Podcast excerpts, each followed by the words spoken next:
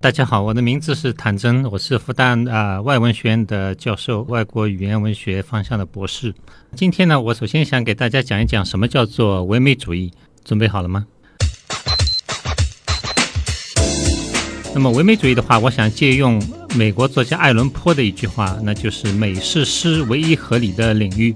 呃，诗这个词呢，我们也可以用文学或者艺术来取代它，也就是说。唯美主义者主张，文学艺术最首要的目标就是追求美、创造美。当然，也可以有其他的功能，比如说教育的功能、传播知识的功能，但这些都是次要的。最主要的，他们觉得这个功能就是追求美、创造美。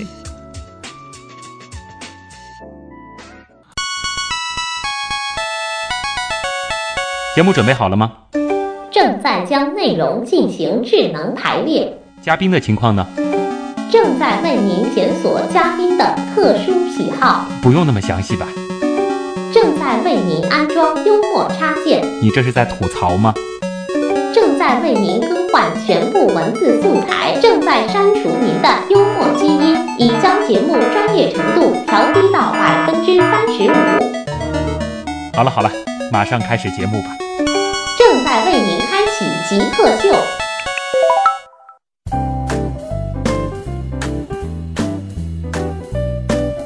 欢迎来到本周的极客秀，大家好，我是最大的硬伤就是文学和外语的旭东。大家好啊，我是复旦大学的谭真，我是英美文学方向的博士，啊，复旦外文学院的教授。嗯，英美文学方面的博士，所以说谭老师这个最强的几个方面就是外语和文学。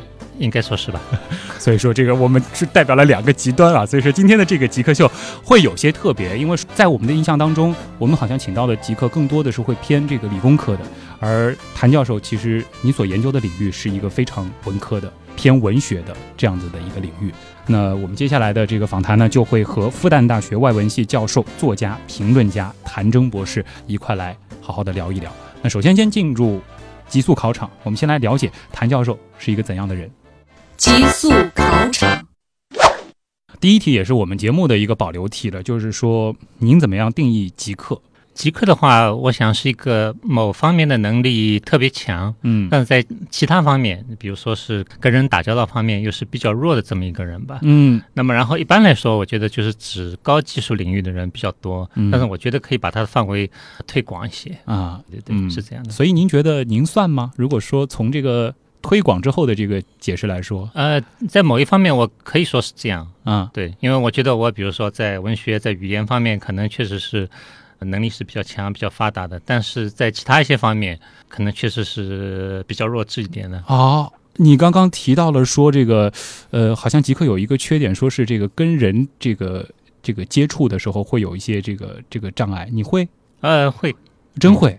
对，嗯啊，那你其实平时是在这个学校当中做老师的。要带很多的学生，对，那么所以说做老师，我觉得对我来说是很有好处的，因为这个工作迫使我啊，经常要跟人打交道啊，所以呢，就是说会慢慢的把我自己这方面的弱点呢给那个弥补掉啊。谭老师非常的可爱啊，首先就是这个很很坦荡的就承认了自己有一个这个你自己觉得算是一个有点障碍的地方，就是算是一个弱点。那你自己做过的这个，我们说最极客的事情，或者说我们换一个角度来理解这个问题，就是说你自己最专注的领域是是哪一方面？最专注的领域应该说是我的写作吧。写作，对，是用英文写作还是中文写作？呃，都有，都有。呃，我觉得，比如说你要每天能够坐下来做两三个小时在那里写作，那么从这个角度来说，写作一本书可以说是一件非常极客的事情。你每天都会保持两到三个小时的写作的量，尽量。比如说我某一天上午需要教书，那我就呃不能做这件事情了啊。到现在一共，比如说有多少的这个具体的写作的这个文字的量，或者说是出了多少本书，这个有有没有一个大概的统计？让我想想看啊，大概是八九本吧。八九本，对，有三本是散文，有两本是翻译，有一本是专著，有一本是小说。哇。啊，还有一些就是没有啊集合成书出版的东西，所以说就是一直是在写的这个状态当中。呃，从二十几岁开始吧，嗯，之前没怎么写。谭老师是一位作家，呃，你有一个笔名叫谭瀛洲，对的，嗯，为什么会想用这个词呢？就是从海克谭瀛洲，因为你姓谭吗？呃，首先就是我为什么会想到要有一个笔名，嗯，因为我这个名字谭真呢，就是经常会被写错的。哦，首先就是大家觉得我这个言字旁两个火，这个谈字就说不像是一个姓，嗯。他们觉得这个谈是一个动词嘛，怎么可以做一个姓呢？哎。所以他们常常把我的这个谈字呢写成盐洗澡这个谈。啊，对，嗯。然后真这个字呢，同音字也很多，很多人嗯。就喜欢把它写成金字旁的，还有人喜欢把它写成言字旁。你是山字旁一个争对，我是夺。的争山字旁的，嗯。还有人就干脆写成另外一个字，嗯。就比如说真理的那个真。啊，就还这嗯前后鼻音都不分了。对对对，嗯。所以就非常麻烦，所以我就想换一个笔名，所以就换了谭英周这么一个笔名，然后嗯换了以后基本上就没人写错了。首先，这个“谭”这个字一定就是这个啊。呃，然后这个名，字的来源嘛，就是嗯。你刚才提到的，就是李白的一句诗叫《海客谭瀛洲》。嗯。因为李白本来就是我非常喜欢的一个诗人，那么从他这个诗里面取出来这三个字，我觉得非常好。另外一方面呢，还有一些其他的意思，比如说瀛洲原来是传说当中仙人居住的地方、嗯啊，那就是说一个想象的一个地方。嗯那么我一开始写的很多文章啊，都是书评，都讲的都是那个文学作品，啊那么这些也都是虚构的东西，嗯，所以我觉得跟我这个笔名谭瀛洲也是很配合哎的。，这样一说，契合度非常的高啊。接下来这道题可能会这个涉及到一点点隐私啊，这个就是说嗯您最近的一个学历，就可能说是您的这个博士学历，您的嗯这个论文写的是什么？写的是莎士比亚的评论，莎士比亚的评论。对，那是我的博士论文的内容啊、嗯能和大家简单的说一说大概这个写了些什么吗？呃，主要就是、呃研究就是莎士比亚评论的一些不同的流派吧，比如说浪漫主义的莎士比亚的评论，呃，新古典主义的莎士比亚的评论，然后他们的特点，然后他们的局限怎么样？作为一个这个文学家，这个英语的小白啊，这个我我得问一下，是莎士比亚写的评论，还是说别人评论莎士比亚的评论？呃，实际上是对就是别人写的莎士比亚的评论的评论。哇，所以说它是一个非常非常细的领域。对啊，嗯不过博士论文其实通常都会这样，他对研究的这个方向非常的细。对，那如果说让您换一个研究方向，我们这个得抛开文学和抛开这个这个外文了，呃，你可能会考虑哪个方向去专注？呃，实际上我对我现在的这个生存状态非常满意，所以要你让我换一个方向很难换。嗯但是我想真的要叫我换的话，我可能就会换做一个专业作家吧。专业作家对啊，这个其实你也回同时回答了我们准备问您的第二个问题，就是说如果让你换个职业的话，就是专门去做写作了。对，你好像也是一个非常爱音乐的人。嗯，呃，喜欢什么类型的音乐？呃，我喜欢的都是比较安静的音乐。嗯啊、从中国音乐的来说吧，呃，我比较喜欢一些那个古琴曲，嗯呃，比如说是这个屈原问渡啊，比如说是忆故人啊。嗯那么从西方音乐来说，我比较喜欢巴赫，尤嗯其喜欢那个巴赫的那个教堂康塔塔，嗯那就是一些那个独唱，再加上那个器乐的伴奏，这么一些。感觉好像喜欢的相对来说是偏冷门一点的，比如说像古琴，在我们的这个民族乐器当中，的确现在其实呃，尤其是像这个今年春晚之后，好像古琴是掀起了一个古琴热。在之前的话，很多人甚至分不清古琴和古筝。对，经常会搞错的。嗯现在还是经常有人会搞错，嗯，包括那个电视剧、电影里面喜欢拍古琴的，经常方向放反。呃，方向放反，然后那个位置也放的不对，对，嗯经常会有这么一些问题。对，这你喜欢的是这种这个比较安静的，适合一个人的对，嗯，啊，所以说这个也和你的这个性格、你的这个喜好，它契合度非常的高。在我第一次接触到这个谭老师，就是源于一个视频，嗯，把你拍的特别的唯美的，可以说是男神化的一个一个视频。这个当中其实就看到了你在独自一个人弹古琴的这个状态，同时还有很多这个养花。这个视频，这个和你觉得就是拍出来之后和你个人契合度高吗？它是真实的反映了你吗？养花跟那个古琴，当然是我弹古琴，当然是我很喜欢的这个嗯业余的活动。嗯呃，但是这个其实只占了我生活的相当小的一部分。哦，但是一条，因为它主要强调的就是一些生活品味方面的内容嘛，所以好像就是变得它在我的生活里面非常重要一样的。嗯，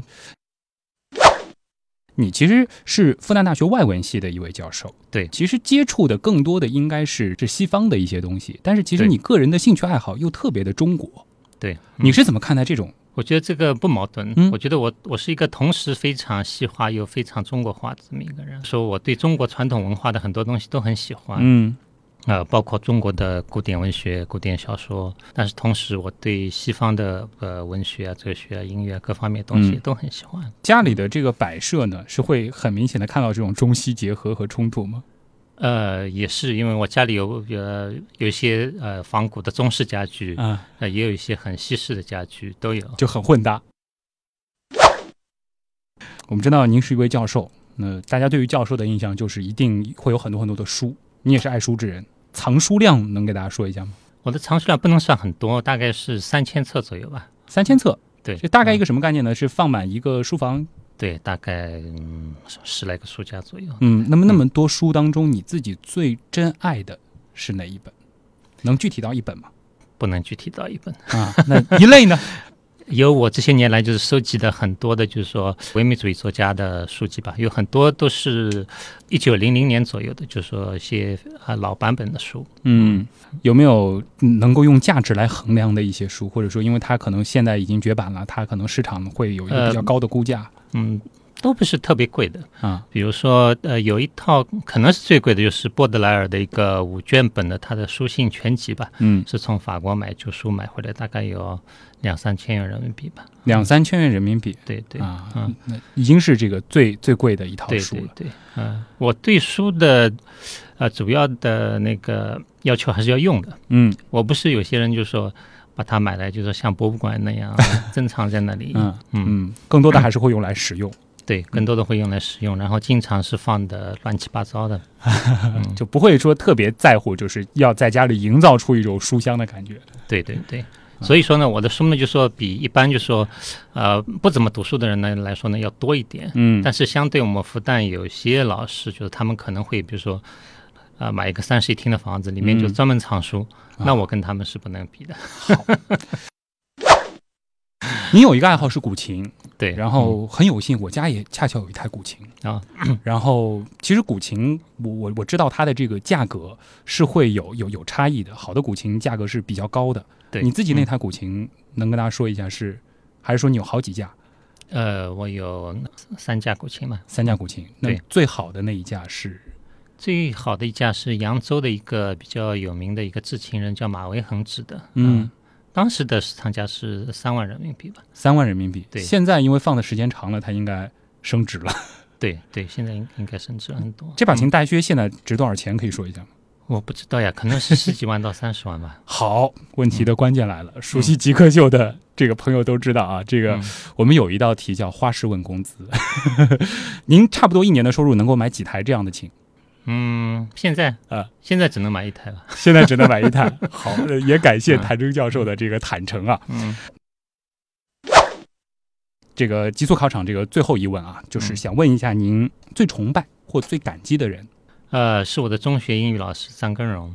中学英语老师。对对，嗯，哦因为他是一个非常好的老师，呃在我们中学阶段就说呃给我们的英语打下了非常扎实的基础嘛。嗯然后他自己工作呢也非常的勤奋，非常的努力。很不幸的呢，就是他一直肝不好。哦他其实给我们教书的时候，他就呃一直是就说肝脏不太好，嗯就是肝炎的那个后遗症。所以那个前些年就是说就呃比较早就离世了去世了。对，啊、嗯，但是其实他对你之后的这个人生道路其实影响非常的大的。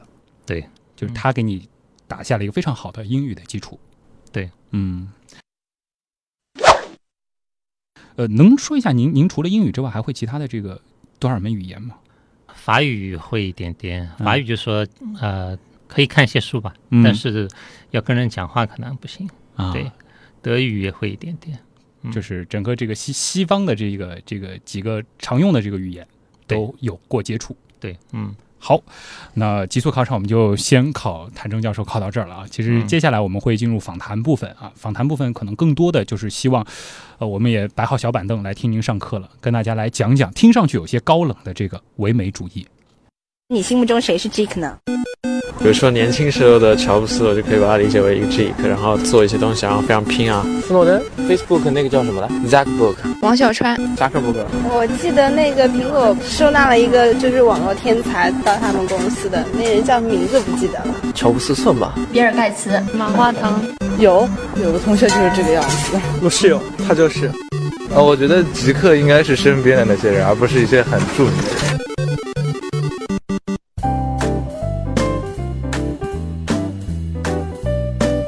好，欢迎回来，这里是极客秀，我是最大的硬伤有两个，一个是文学，一个是英语的旭东。呃，我是谭真。嗯，我们的谭老师他是一位复旦大学外文系的教授、作家加评论家，也就是说，我哪些不好，他哪些都非常的好啊。呃，谭老师，你所这个从事的这个领域，其实，在小课堂当中你也说了，就是你教了大家这个唯美主义。当然，小课堂这个比较的简短，可能有些朋友还听得不是特别懂，能给大家再来呃详细的展开一下这个唯美主义它到底研究的是什么？具体到平时的这个研究的话，主要是就是研究。呃，属于这个唯美主义流派的这个作家作品，嗯，那么在我来说，主要就是呃，英国作家王尔德啊，他的一些作品，那么包括他的剧本、小说、童话故事，还有一些这个评论文字等等。这个普通人可能对唯美主义还是比较陌生的，就是对怎么样去就是去感受这个唯美主义，或者说什么样的这个文风，或者说一些作品，它是属于这个唯美主义这个范畴的，这能够具体量化吗？说到唯美主义呃作品的特色的话，就是说有一个特点，就是说它会有许多，就是说呃描述色彩，嗯，比如说形象之美的文字啊啊，这个是比较早期的这个唯美主义的一个特点。那么比较后期的呢，它就是不注重这些表面上面东西的，而更多就是说强调就是唯美主义的原则，嗯，比如说呃注重形式之美啊，注重啊表面之美，嗯。那么这是不是就说会流于肤浅呢？对，有的人对就就会这样问。那么唯美主义呃对这个的回答呢，就是说我们呃没有办法直接达到深刻的东西，我们必须从肤浅的来达到深刻的，必须从肤浅来达到深刻，对。必须从肉体来达到灵魂，哇，好深刻的一句话。有的人会觉得美，它是一个很很个人、很主观的东西，它没办法用一些指标去量化的。什么样的东西它才是唯美？美实际上是无法定义的。这个是从很早以来，就是说那些美学家、哲学家就发现了这一点的。所以唯美主义者他们提出了这么一个观点，那就是什么呢？那就是说美是在这个读者或者说是在观众的心里面。就说一个作品，它如果是打动你了，在你的心目心中呃引起了呃某一种感情，嗯，那么这个作品就是美的，嗯。那么如果它在你的心中没有引起什么感情，没有打动你，那么对你来说这个东西就是不美的，嗯。所以作家或者艺术家虽然就是说他们的目的是要创造美，但是在不同的时代，他们可以求助于不同的方法来达到这种能够打动读者。打动观众的这么一个效果，嗯，所以实际上是没有一个固定的内容的。所以说，这个唯美主义也不是说固定会有一个一个套路，对，或者说我们在他的这个文风当中能够发现某一些细节，这个它就一定代表着它是唯美主义。对，这是一个动态的。对，嗯。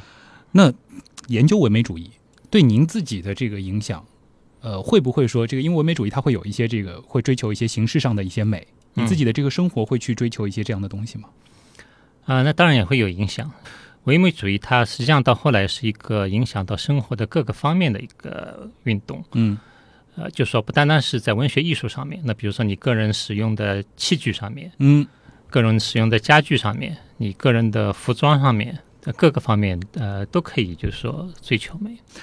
我们知道这个谭真博士，您其实平时也从事很多的翻译工作。嗯嗯，然后这里有这样子的一个问题，就是说您译著的这个王尔德的这个童话集《夜莺与》《玫瑰》是在这个今年出版。那其实呃，关于翻译呢，是有一句名言啊，就是指出过这个文学翻译的这个尴尬和困境。这个原文是英文，因为我自己英文是硬伤，所以我就不说了啊，我来翻译成中文啊，说这个诗是翻译当中失去的东西。嗯，您是怎么看的？就是说，作为一个翻译者，您是怎么看这个翻译当中它最大的这个困难是什么呢？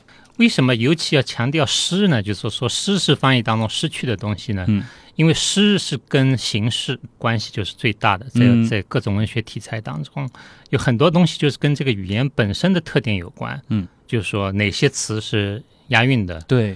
那么在这个翻译当中，你把它翻成另外一个语言了，那么这些比如说声音上面的形式上面的特点就没有了，就表现不出来了。对。那么这一点呢，比如说在小说翻译上面，在散文翻译上面呢，就是说。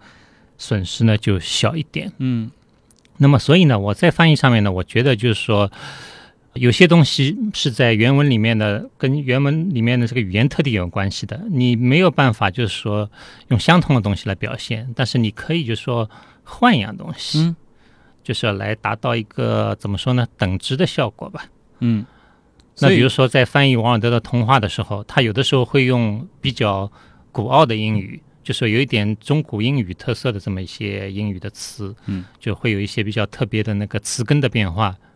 但是中文我们知道是没有词根变化的，嗯，但是我们可以在用词上面，比如说选一些带一些文言特色的词，就能够让这个不同这个语言的这个使用者能够感觉到这个是它原本的一些意境在。对对对，嗯，所以说你觉得可能意境，尤其是在翻译诗上，它可能会比意思本身更重要一些。对。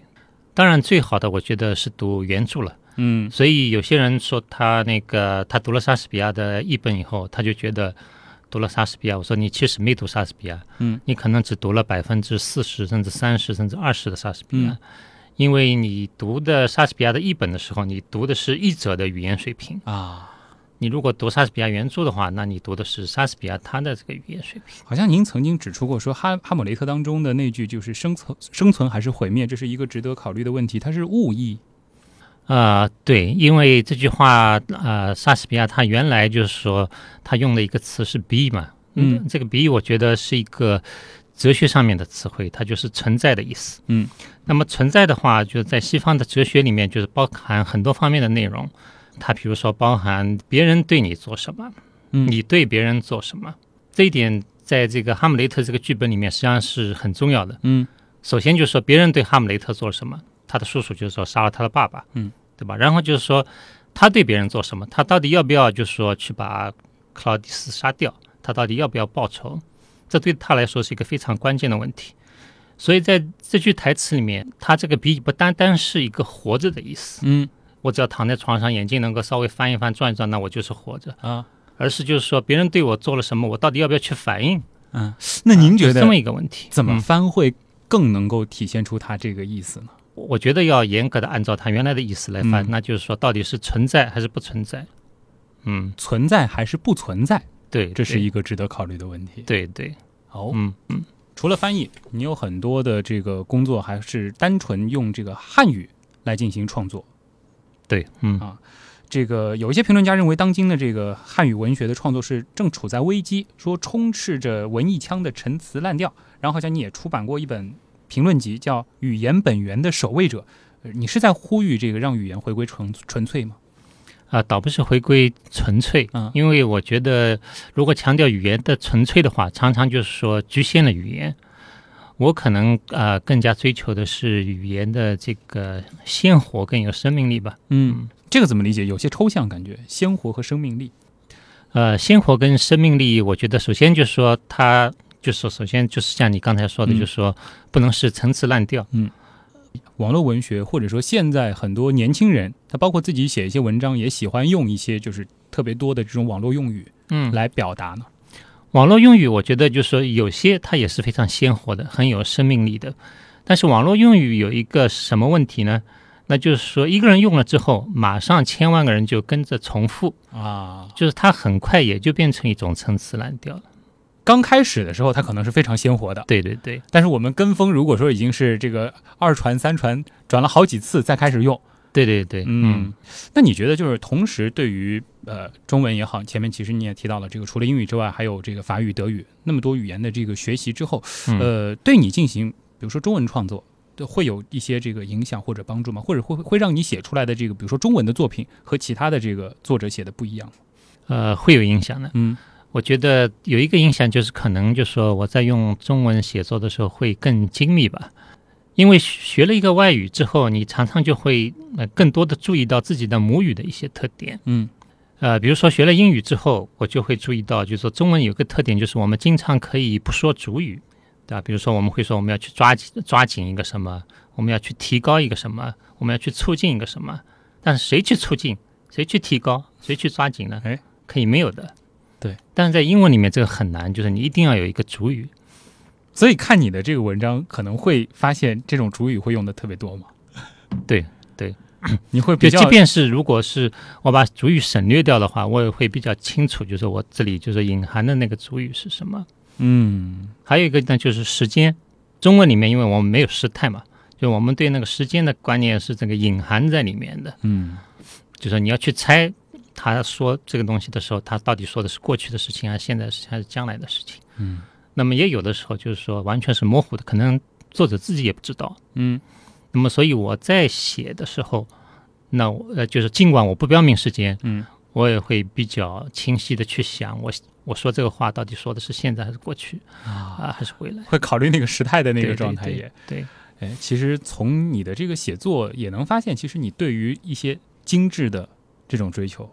跟谭老师聊了上半段的访谈，其实也是一种享受啊，感觉是一种修身养性的过程。其实我们也知道，呃，谭征教授，您平时也有很多修身养性的一些习惯、一些方法，甚至还有一些你会把这些习惯给到你的学生。